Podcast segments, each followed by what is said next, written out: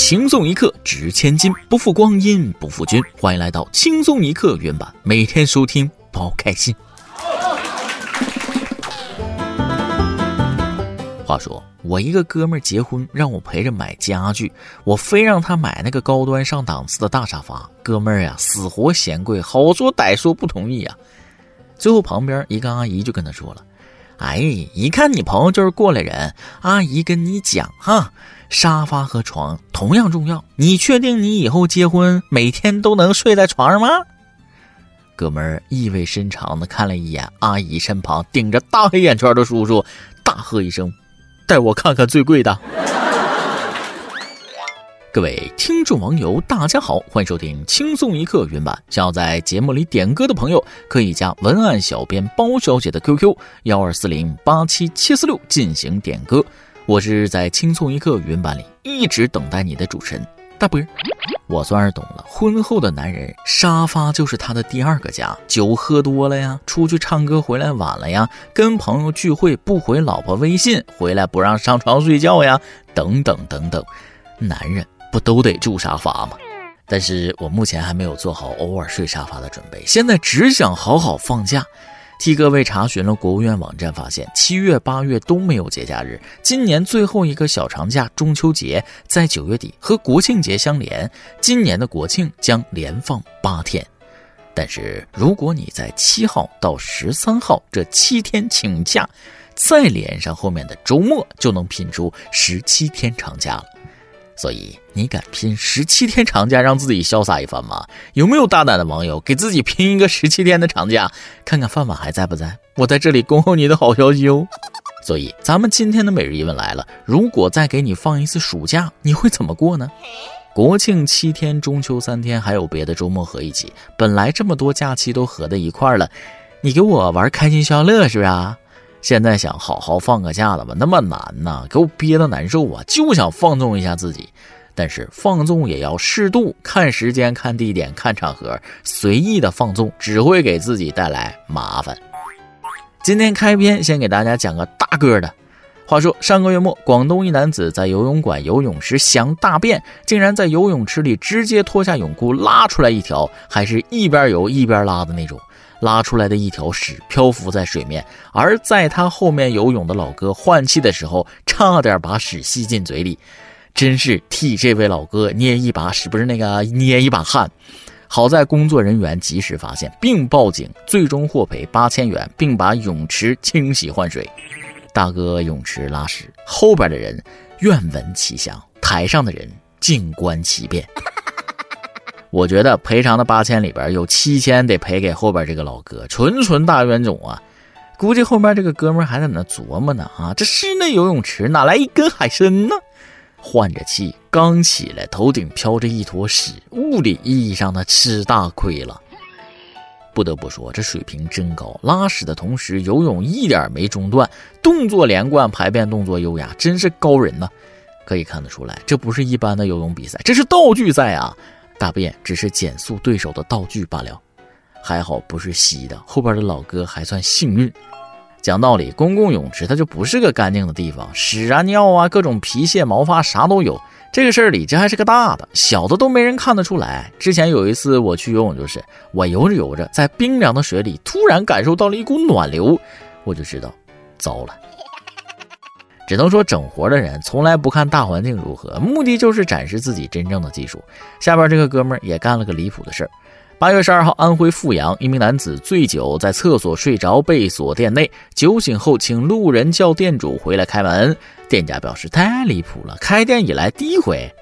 好家伙，一起吃饭的朋友是一点也没把他放在眼里呀！一起喝酒，少了个人都可以安心离开。他朋友肯定琢磨呢啊，这小子没准逃单，招呼都不打，太过分了。结果这小子直接在饭店过了一夜，除了付酒水钱，还得付住宿费，给店主都整出心理阴影了。以后估计关门前都要看下厕所。另外，以后关门之前还是打扫一下卫生吧。你们店连卫生间都不看一眼就走了？同样是喝酒，下面这位更是重量级，一口闷把人直接闷走了。八月九号，上海一小区垃圾站惊现男尸，竟是因感情深一口闷，连喝两杯后中毒身亡。原来这名男子去朋友家喝酒，喝到兴起，连续干了两杯白酒，睡下之后就一觉不醒了。他的朋友第二天醒来，发现自己的朋友已经凉了，随后慌乱用棉被裹着抛尸，直接把朋友扔进了小区垃圾桶里。感情深，一口闷，把人直接闷没了。这么深的感情，你就把他当垃圾扔了？第一次看到抛尸垃圾桶的，这可是你朋友啊！讲道理，原本这事儿你马上报警，该赔偿赔偿，能了事儿的是他自己要喝的，不是你劝的酒。但现在把他给抛尸了，罪就大了，看怎么判吧。酒这个东西真不是啥好东西，能少喝就少喝，能别喝就别喝。我是不在乎面子什么的，没必要。什么事儿能比自己的身体重要呢？记得有一次吃饭，一个朋友劝酒，说不喝就是不给面子。我回了一句，本来就没打算给你面子，气氛尴尬，但是效果拔群，没人再敢劝我酒。我觉着吧，好的身体是一切的根本，保护自己的身体就是保护自己的财富，面子什么的，有身体重要吗？妈妈曾经说过，有酒场的时候少喝酒，多吃菜，够不着站起来。酒喝多了不仅伤身，还误事儿，警察都敢打了，这还了得？今日，上海一对夫妻因给女儿报夏令营争执吵架报警，醉酒男子看到警察来了，反而更加嚣张，拉着民警询问打警察做几年，然后啪的一下给了警察一个大耳瓜子，最终他因袭警罪被判刑十个月。喝点马尿你是心高气傲，打了警察你是生死难料啊！这一巴掌抽得够响，喜提十个月蹲监狱一点不亏。冲动是魔鬼，自己蹲十个月，将来孩子考公应该难了。下次还是别抽警察大逼斗了啊！冷静点解决问题不好吗？下面要说的这件事就解决的很稳妥，稳妥的让我觉得他们已经六根清净，不计较尘世的任何了。据报道，日本四十一岁男子盛田大介因疾病治疗的副作用导致无精症，他深知女友妙子非常喜欢小孩，因此忍痛提出分手。没想到妙子拒绝分手，坚持结婚。他认为组建家庭的方式不止一种，可以领养或者靠精子捐赠。两人商议后，决定求助盛田大介的父亲，也就是妙子的公公。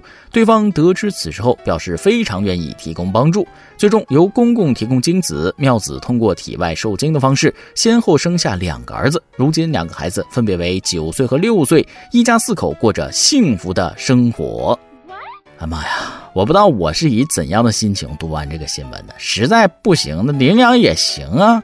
用自己爸爸的精子让老婆怀孕，这太乱了。确定是一家四口，形同虚设的老公、老婆、俩孩子，还有一个做了实际贡献的公公呢，这不得一家五口吗？确实，这俩人也是孝顺，自己幸福不说，也让公公有点参与感呢。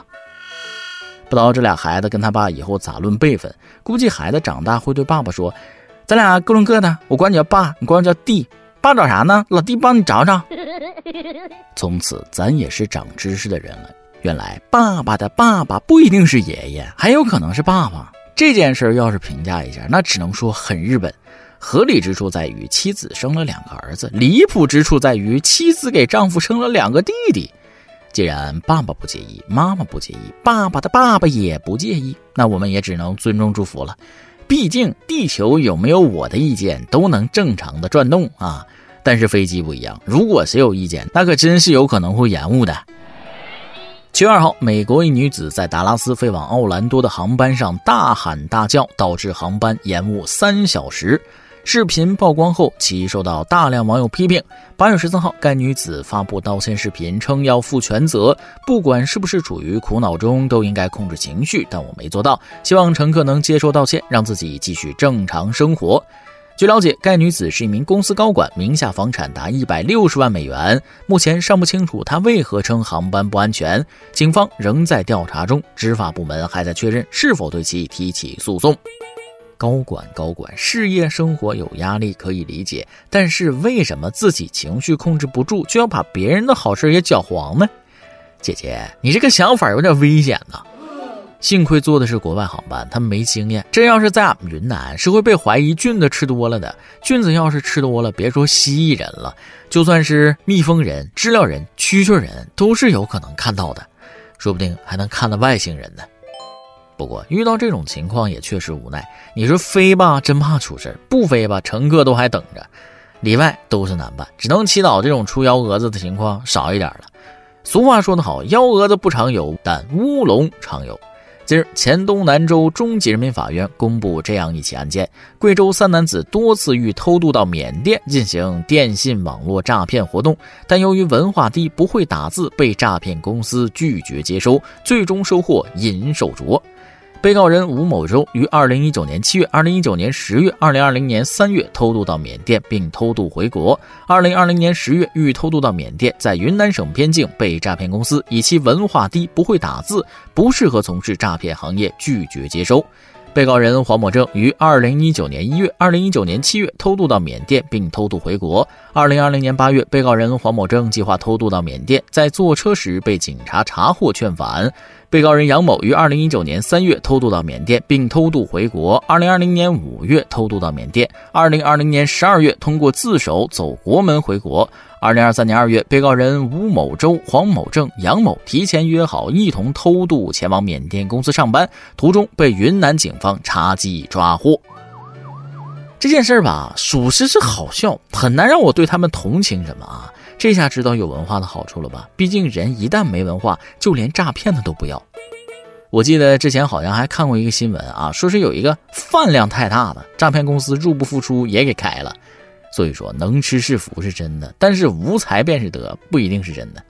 一定程度上来说，这也算是知识改变命运了。毕竟没有知识也算是一种知识。但是就事论事啊，其实站在他们自己的角度上，是吃了没文化的亏。毕竟是自愿过去谋生活的，这工作没找着，人还被逮起来了，真是偷鸡不成蚀把米呀。当年尔康去了都回不来的地方，还有人竟然偷渡也要去，真是闭个胆呐！形容一下的话，也是够得上“活该”二字了。不得不说，诈骗啊，看似离我们很遥远，其实离我们很近。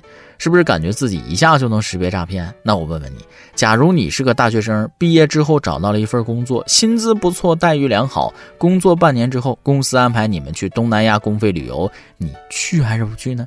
去的话，你就有可能被你所在的公司卖给当地蛇头，运到缅甸从事诈骗。业务能力差的，还会从你身上抽血去卖，血抽完，嘎你身上的器官去卖，死了都要扔在地里当肥料，倒是一点不浪费。不要觉得危言耸听，这都是真实案例，都是骗子正在用的骗术。每个人都觉得自己不会被骗，但实际上现在骗子的骗术啊，已经非常高明了。近日，无锡的周先生发现银行卡内多出十四点八万元，他的妻子察觉异常，报警求助。原来，周先生接到自称某平台金融客服的电话，对方建议他关闭借贷账号，但需要走流水，借此欺骗他贷款十四点八万元。之后，骗子又冒充民警，试图诱导他将十四点八万元贷款转入指定账户。所幸周先生的妻子及时报警，这真是防不胜防啊！先给你银行卡多出那么多钱，再诈骗。幸亏我是没有什么钱，有时候连电话费都交不起，要不然骗子早找上我了。毕竟我脑子不太好使，单纯的很，人称网易低存情。就算骗子找上门问我密码多少的时候，我这种纯爱大使一定会说，是你的生日。骗子肯定当时就感动的不行，说不定还会深情脉脉的回我一句：“你个傻瓜，毕竟爱情就是这么让人着迷。”近日，男子为当榜一大哥狂刷礼物，花光积蓄后，深夜开三轮车偷大蒜卖钱。目前，男子已被刑拘。好家伙，一支穿云箭，千算万算来相见，是吧？有谁知道偷多少大蒜够一支穿云箭？我一直就想不明白，为什么要做榜一大哥呢？花光积蓄当榜一大哥，又得到了什么呢？真希望现在这种网络风气能够得以整治，大家也别再说榜一大哥了啊！毕竟每一个榜一大哥背后都有心酸的故事。在这儿也奉劝一些老哥，千万不要在一声好哥哥中迷失自我。对面的主播也有可能是男扮女装，或者是 AI 虚拟人，那也说不准呢。说完了国内，咱们再把视线转向国外。当地时间八月五号，美国一名警察连开两枪击毙持刀男子，其妻子曾苦苦哀求别对我丈夫拔枪，结果发现他手里拿的并不是刀，而是记号笔。他为什么敢朝着警察跑啊？真以为不敢开枪吗？我一直很好奇的一件事，其实连中国人都知道美国警察是真的会开枪的，为什么美国人总有不怕的呢？拿着记号笔冲持枪的美国警察，这不是疯了吗？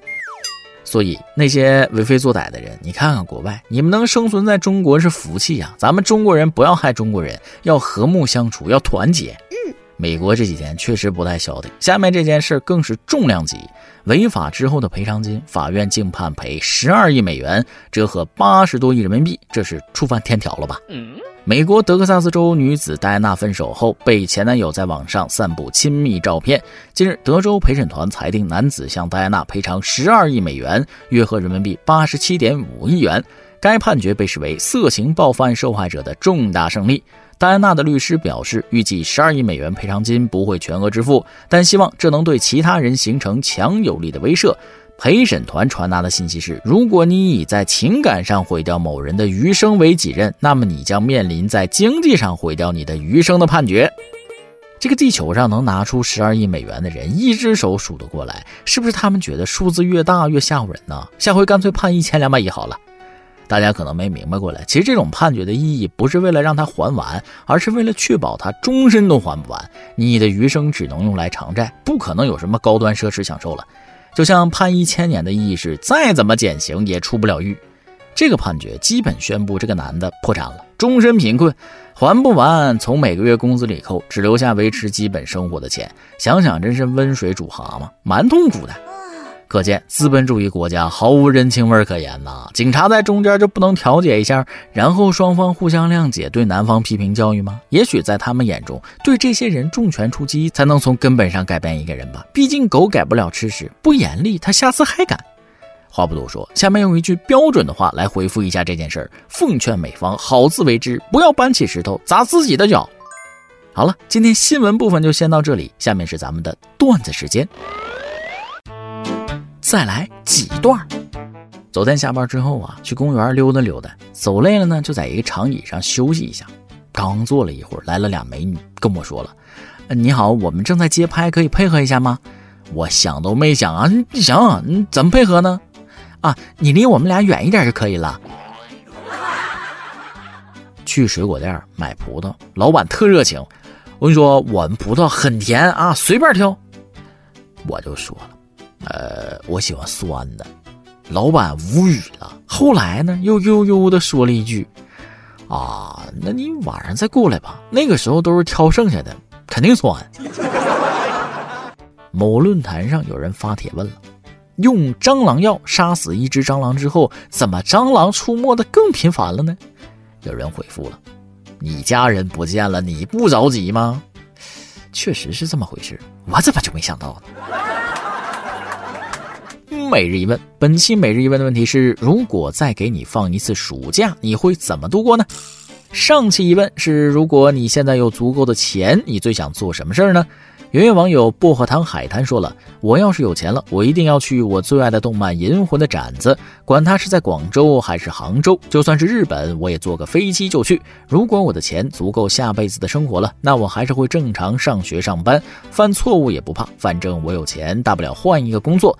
我都不敢想象，我有钱了会有多快乐，什么时候才能一夜暴富？”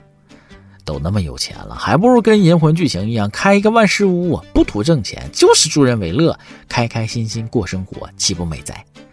有位网友永什么指针说了：“如果我有钱，我想造另一个地球。”看了你的回复，我突然觉得马斯克移民火星的计划还挺靠谱的哈。云乐网友超级交响乐说了：“如果我现在有很多的钱，我最想做的是把交响乐队里所有的管乐器、弦乐器都学一遍。因为我特别喜欢东北人，所以我要把属于我的快乐传递出去，把我学到的所有技术传授给东北的朋友们。或者我直接组建交响乐团，让轻松一刻的工作人员们都加入，让轻松一刻工作室也有自己的乐队，那样一定会吸引来更多粉丝。谢谢交响乐先生，有了钱还惦记我们，谢谢。”一首歌的时间，网友青叶 Fox 想点一首歌。我上小学快毕业了，想给我的老师和同学们点一首歌，感谢他们陪伴了我六年时光。一首《光遇与光》送给我的同学和老师们。哎呀，真是美好的时光啊！我小学毕业那是。很多年前的事情了，想想真是怀念。这位同学的留言瞬间把我拉回了那段青葱岁月。当时的自己还是个毛头小子，整天无忧无虑，骑着单车在放学路上飞驰。下面就通过这首歌来让我们一起回到那段美好的时光。以上就是今天的网易轻松一刻，由电台主播想当地原汁原味的方言播轻松一刻，并在网易和地方电台同步播出吗？请联系每日轻松一刻工作室，将您的简介和录音小样发送至 i love 曲艺 at 幺六三点 com。老规矩，祝大家都能头发浓密、睡眠良好、情绪稳定、财富自由。我是 W，咱们下期再会，拜拜。起风了，我们在趁早睁开眼睛。这一片是美梦还是古老的飞云？别害怕，这场刚正向光的旅行。那一声是出生还是归来的风铃？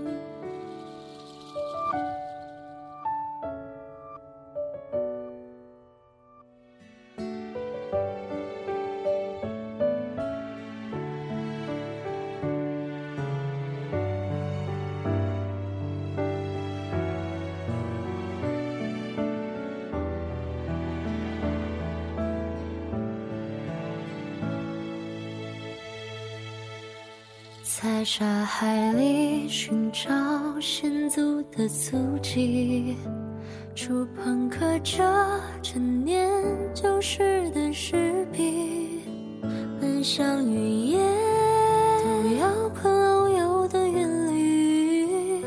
那么这一切，我们要不要一起经历？我会观察雨林里发光蘑菇的眼神。我会留恋在峡谷，直到走遍千鸟城。我会变成你眼中有名字的、没名字的一盏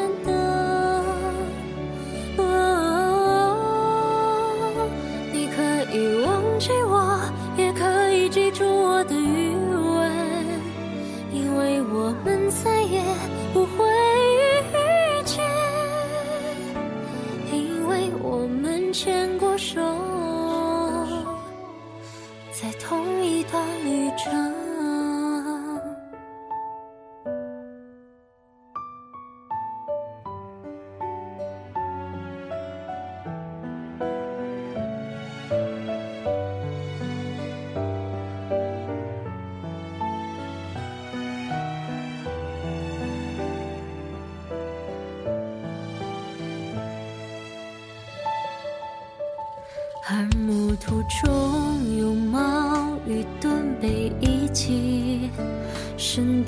边载着昙花一现的功绩，方舟起航，却没有冲破的层云。当真正来临，故事隐形坠落般沉寂。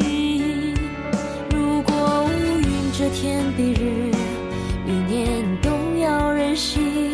如果王国分崩离析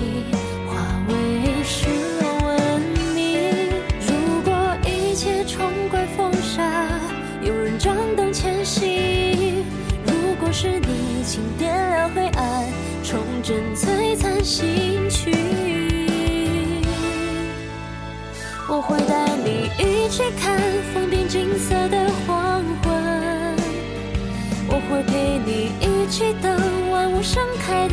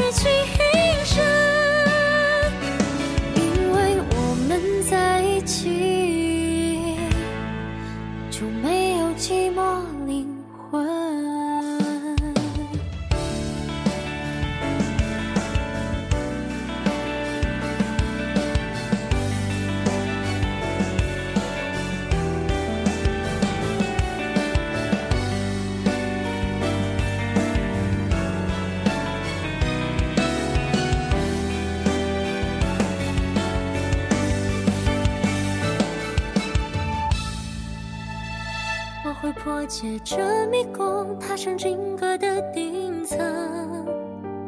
我会打开那扇门，穿越风暴的图腾。你会变成我眼中最沉重的、最轻盈的一个人。